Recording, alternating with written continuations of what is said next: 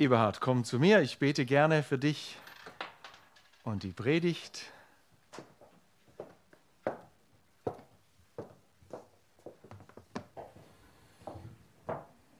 Lieber Herr, wir danken dir, dass du redest durch dein Wort. Es ist lebendig, auch heute. Und ich bete, dass Eberhard jetzt wirklich ein Sprachrohr ist für dich und dass wir mit offenen Ohren und Herzen da sitzen und hören, was du uns sagen willst. Uns nicht nur hören, sondern nachher auch umsetzen und tun. Hilf du dabei. Ihm und uns. Amen. Amen. Amen. Sei gesegnet.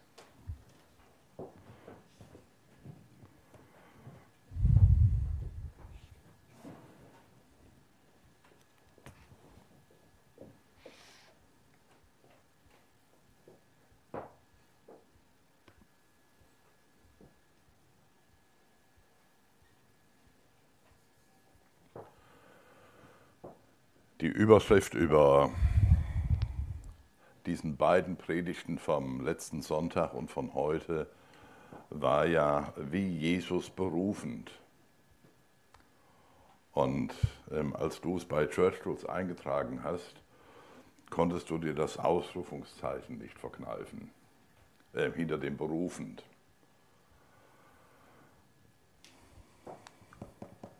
Ich habe mal ein Fragezeichen draus gemacht. Äh, wie Jesus berufend? Fragezeichen. Der Text bleibt der gleiche.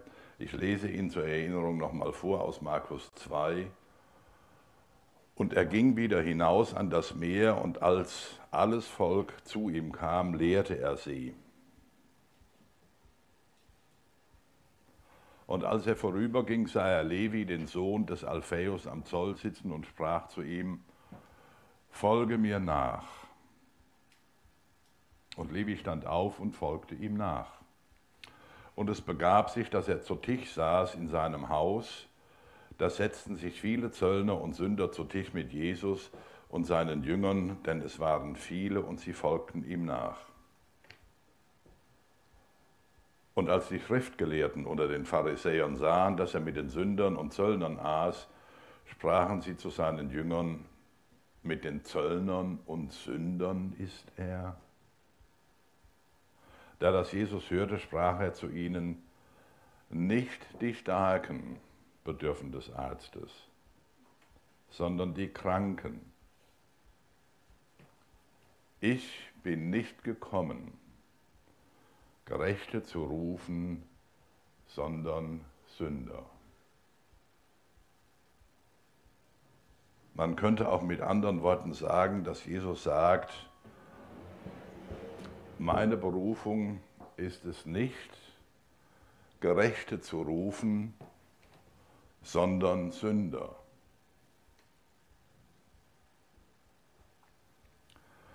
Michael hat über Beruhigung, über Berufung und über Tun und Sein gesprochen. Wir kommen um ein paar semantische Überlegungen nicht drum herum. Karl Barth hat einmal gesagt, er würde gerne all den unruhigen und den ängstlichen Menschen gerne zurufen, es ist alles viel einfacher, als ihr befürchtet. Und er würde gerne all den zu selbstsicheren und zu ruhigen zurufen, es ist doch alles etwas schwerer, als ihr glaubt. Ich habe so den Eindruck, ähm, äh, wir haben uns unter diesem Gesichtspunkt die Rollen aufgeteilt.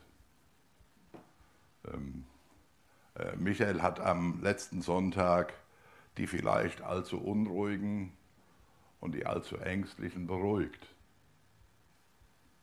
Ich bin mal nach meiner Berufung gefragt worden und ich, meine Antwort war, ich sehe meine Berufung darin, die Unruhigen zu beruhigen und die zu ruhigen zu beunruhigen. Also vielleicht kommt heute ein bisschen mehr äh, Beunruhigung rein, weil der Text doch etwas vielschichtiger ist und weil ich auch glaube, dass die Nachfolgerealität etwas vielschichtiger ist, als wir immer nur unter einer ganz bestimmten Perspektive sehen können und wahrnehmen können. Ich bin vor vielen Jahren auf äh, einem Kongress gewesen, auf einem Berufungskongress und war der letzte Kongressredner. Und ich habe meine Rede damit angefangen, dass ich gesagt habe, alles das, was die anderen vor mir über Berufung gesagt haben, war alles richtig. Sie haben euch aber nicht alles gesagt. Und das, was fehlte, äh, ergänze ich dann noch. Und dann hat jemand nach meinem Vortrag gesagt, das war eine gute Ergänzung, aber es war immer noch nicht alles. Also müsste dann vielleicht noch der ein oder andere Vortrag dazu kommen, die ein oder andere Betrachtung dazu kommen, weil die Dinge in der Tat sehr, sehr vielschichtig sind. Und diese Vielschichtigkeit möchte ich euch heute ein wenig zumuten.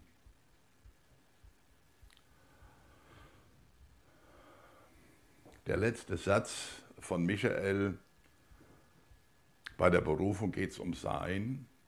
Wir sind berufen, seine Kinder zu sein. Und bei der Berufung geht es nicht ums Tun. Wir sind nicht berufen, seine Mitarbeiter zu sein. Und der Satz hat spontan bei mir ausgelöst, die Diskussion kenne ich irgendwoher. Das war die Diskussion zwischen Paulus und Jakobus. Also wenn Michael am letzten Sonntag eher die paulinische Variante vertreten hat, kommt heute die Jakobus-Variante. Mal über den zweiten Aspekt nachzudenken und dabei ist mir wichtig, euch mitzunehmen in ganz grundsätzliche Überlegungen, äh, wie wir mit scheinbaren oder tatsächlichen Widersprüchen umgehen. Wir sind es vom griechischen Denken her gewohnt, dass wenn wir Ja, aber sagen, dann reden wir über einen Widerspruch. Das Ja könnte man eigentlich weglassen. Man könnte sofort aber sagen. Und dieses Ja, aber und dann kommt der Widerspruch, entspricht zutiefst nicht dem hebräischen Denken. Das hebräische Denken ist kein Ja-Aber-Denken, sondern es ist ein Ja-und-Denken. Und dieses Ja-und heißt, da kommt noch etwas hinzu. Und die Hebräer können sich dieses Denken auf einem ganz einfachen Hintergrund leisten, der uns möglicherweise verloren gegangen ist, den wir uns vielleicht zurückerobern müssten nämlich im hebräischen Denken gibt es keine Verpflichtung, Widersprüchliches auflösen zu müssen. Das hebräische Denken kann mit scheinbar, gegen, kann scheinbar Gegensätzliches, scheinbar nicht Vereinbares gleichberechtigt nebeneinander stehen lassen. Und das hat etwas mit Demut zu tun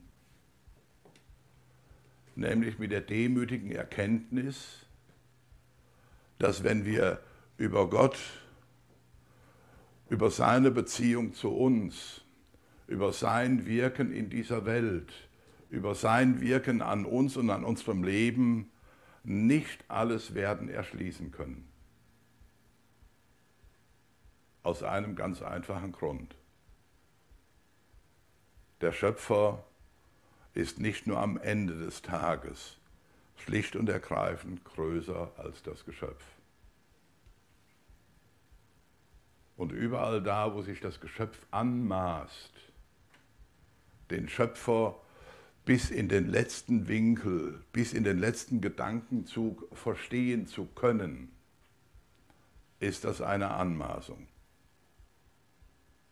Und in diese Falle tappen wir immer wieder.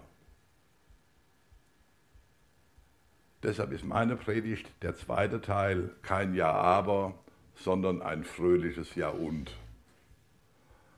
Und da, wo es möglicherweise gegensätzlich erscheint, ist es die Einladung zu lernen, auch solche Gegensätze, weil sie möglicherweise nur völlig unterschiedliche Perspektiven von ein und derselben Sache sind, einfach stehen zu lassen und nicht zwanghaft und krampfhaft auflösen zu müssen.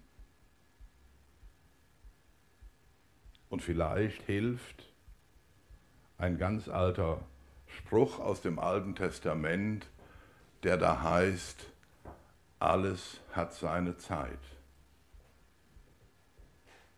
Ja, es hat seine Zeit, über diesen Aspekt von Berufung nachzudenken, auf den Michael am letzten Sonntag seinen Schwerpunkt gelegen hat, gelegt hat. Berufung als das Zurückrufen in das von Gott gedachte Sein, als das Zurückrufen, als die Zurückeroberung der Kindschaft Gottes, aus der der Mensch durch Schuld und Sünde rausgefallen ist.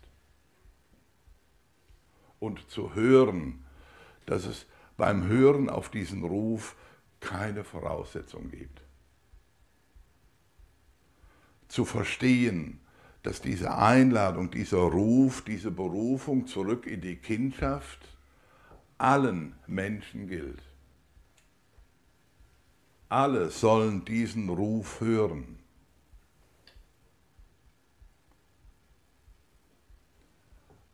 Und sollen nehmt das Bild bewusst nochmal vom verlorenen Sohn, sollen tatsächlich sich zurückmachen auf den Weg in das Vaterhaus Gottes. Wie hieß der junge Mann, der da auf dem Schoß des Königs saß? Der Tom. Zurückzukehren in das Vaterhaus Gottes und zu erleben, dass sie auf dem Schoß des Königs Platz nehmen dürfen. Dass das ihr Ort ist, an dem Gott sie mit ihrem Sein sehen und haben will.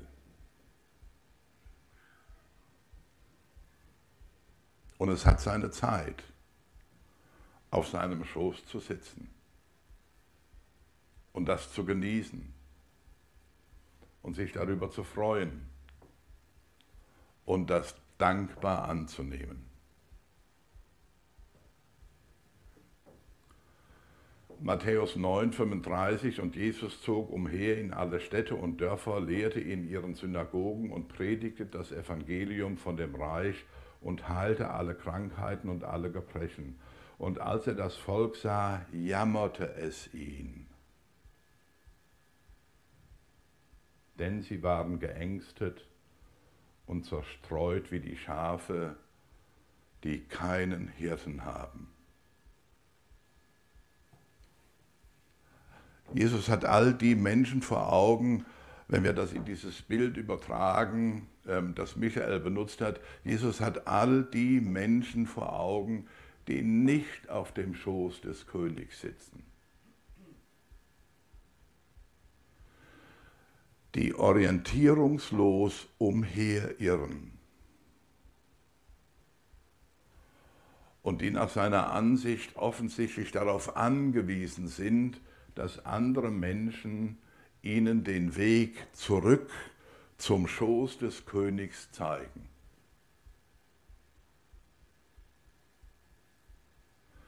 Die wie Hirten die zerstreuten Schafe sammeln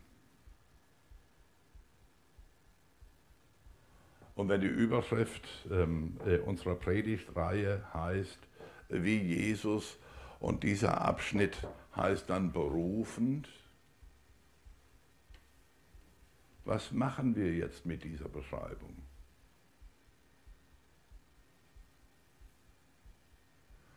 Kriegen wir das hin, aus der Perspektive Jesu all die verlorenen Schafe anzuschauen so dass es uns jammert?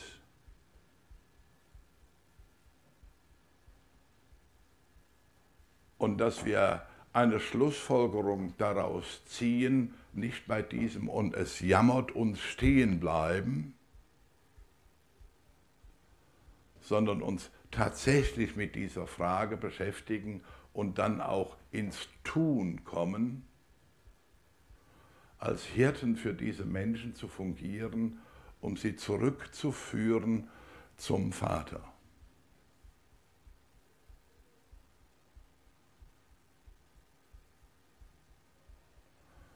Oder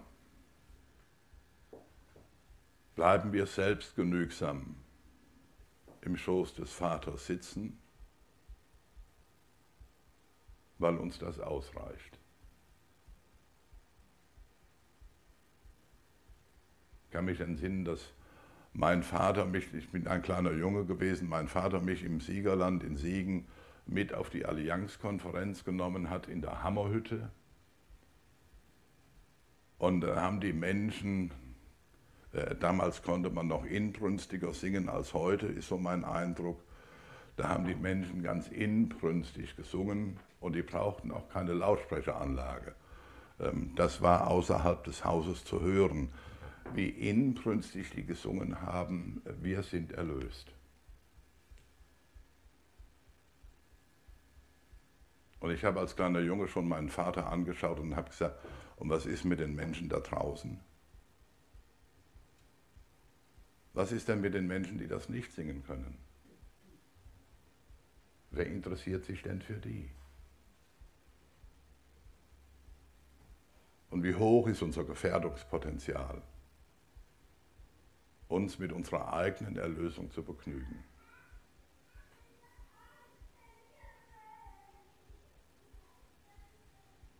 Und dann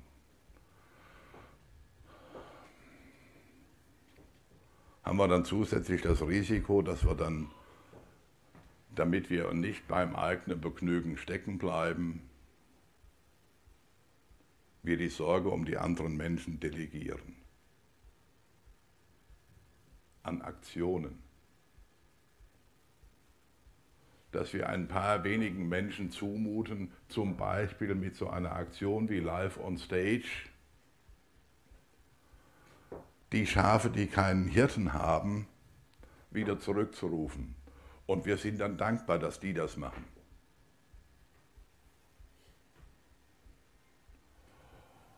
Und wir engagieren uns dann vielleicht auch noch im Rahmen einer solchen Aktion genau für diesen Zeitraum.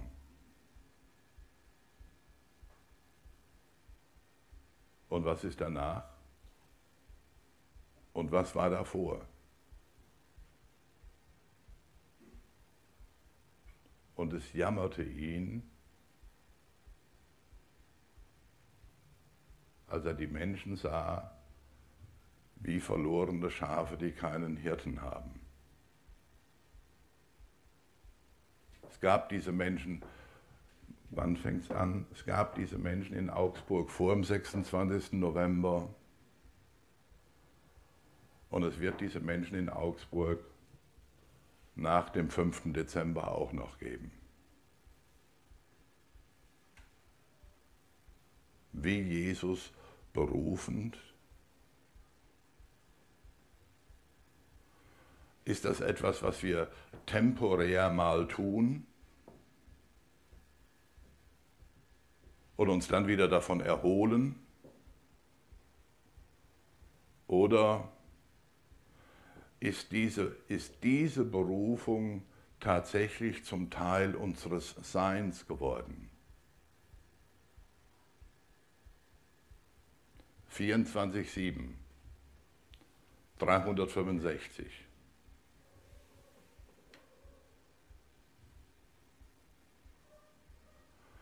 Also wenn man Schnappatmung hören könnte, ähm, könnte man jetzt Schnappatmung hören.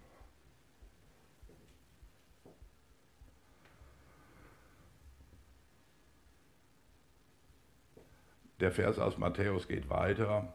Da sprach er zu seinen Jüngern, die Ernte ist groß, aber wenige sind der Arbeiter. Anders übersetzt, verlorene Schafe wird es länger geben, als uns lieb ist. Über die Zeiträume hinaus. Darum bittet den Herrn der Ernte, dass er Arbeiter in seine Ernte sende. Das ist eine gefährliche Bitte.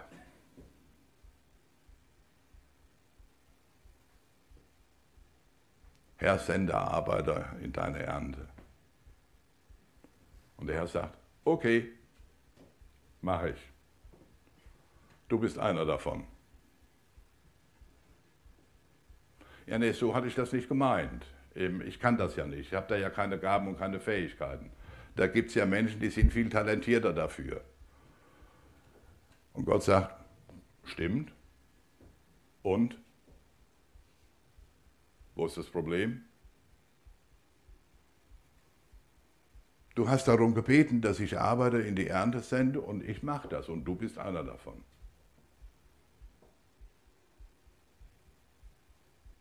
Und jetzt? Nächste Runde Schnappatmung. Also wir sollten uns unsere Gebete gut überlegen. Wir sollten uns bei unseren Gebeten selber ernst nehmen, weil Gott uns darin ernst nimmt. Und wenn wir damit nicht umgehen können, dass Gott uns damit ernst nimmt, dann sollten wir es lassen. Das ist ehrlich.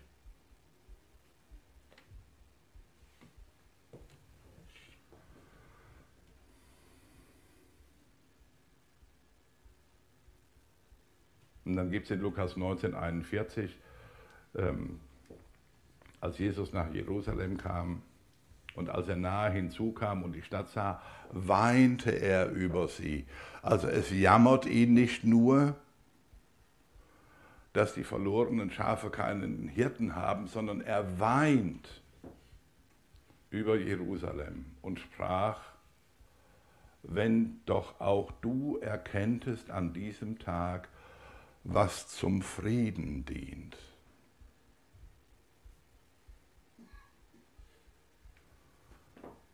bei bibelfesten Menschen ähm, klingelt jetzt hoffentlich etwas. Wir reden über Versöhnung. Wir reden darüber, dass unversöhnte Menschen zurückkommen in die Versöhnung Gottes. Und wir reden darüber, so sagt Paulus, äh, Paulus es, wir reden darüber, dass wir Botschafter der Versöhnung an Christi Stadt sind. Ähm, und spätestens jetzt äh, kommen wir nicht umhin, so ein bisschen auch übers Tun zu reden. Jesus sagt sehr bewusst mal, er guckt äh, die Leute an, sagt sehr bewusst, was nennt ihr mich Herr, Herr und tut nicht, was ich euch sage. Er sagt nicht, was nennt ihr mich Herr, Herr und seid nicht so, wie ihr sein sollt,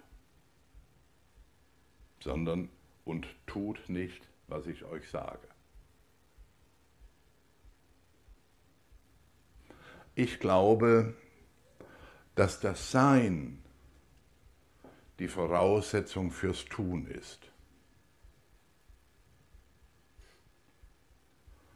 Dass aber das Sein ohne das Tun ein sinnloses Sein ist. Ein sich selbst genügsames Sein ist.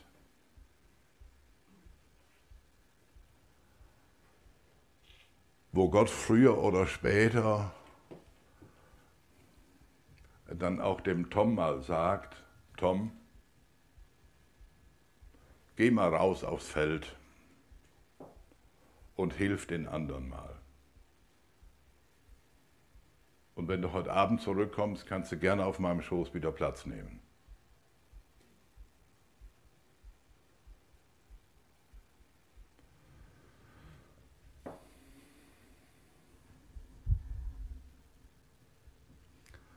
Ja, aber oder ja und, sein oder tun oder sein und tun.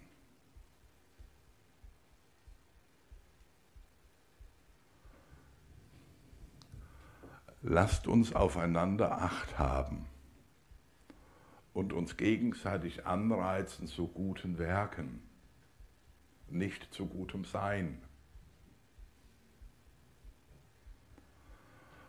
Vielleicht tun wir das an der einen oder anderen Stelle zu wenig. Wenn dann jemand kommt und uns anreizen will zu einem guten Werk, das nach Paulus ja Gott schon vorbereitet hat in uns, und wir gucken den an und sagen, geht dich doch nichts an. Halt dich da raus. Oder sind wir bereit hinzuhören? Sind wir bereit zuzuhören? Sind wir bereit, uns in unserem Sein herausfordern zu lassen zum Tun?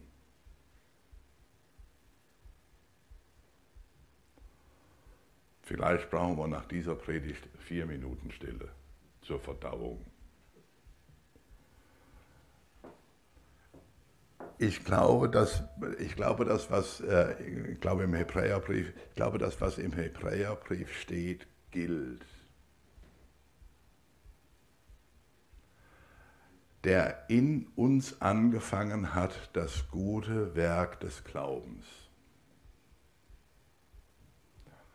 Und nach meinem Verständnis macht das Neue Testament unter der Überschrift Glaube eben keine Unterscheidung zwischen Sein und Tun, sondern das gehört zusammen. Wenn also unser Sein angefangen ist und angefangen wurde von Gott und von ihm vollendet wird, wird auch unser Tun von ihm angefangen und vollendet. Es ändert nur nichts daran, dass wir sind, dies tun. Das geschieht eben nicht mit Hilfe eines Avatars in einer virtuellen Welt, ähm, sondern das geschieht live, real. Die zwei Worte sorgen für Rückkopplung. Erstaunlich. Also ihr Lieben, lasst uns eine Selbsthilfegruppe gründen oder lasst uns weitermachen mit dieser Selbsthilfegruppe. Geht das jetzt besser, liebe Technik? Lasst uns eine Selbsthilfegruppe machen und darin fortfahren. Im Sein und im Tun Nachfolge Jesu zu leben. In unseren Familien, in unserer Nachbarschaft, an unserem Arbeitsplatz, wo immer wir auch sind. Äh, beim Tun gibt es einen Unterschied zum Sein. Das Sein ist 24-7, 365. Beim Tun ist es völlig okay, äh, wenn es 10, 24 ist, äh, 10, 7 ist. Oder sechs Tage Woche oder so. Das ist völlig in Ordnung. Beim Tun muss man nicht über 365, 24, 7 nachdenken. Ähm, aber dem Tun einen angemessenen Zeitraum im Sein einzuräumen, hat was. In Jesu Namen. Amen. Thank.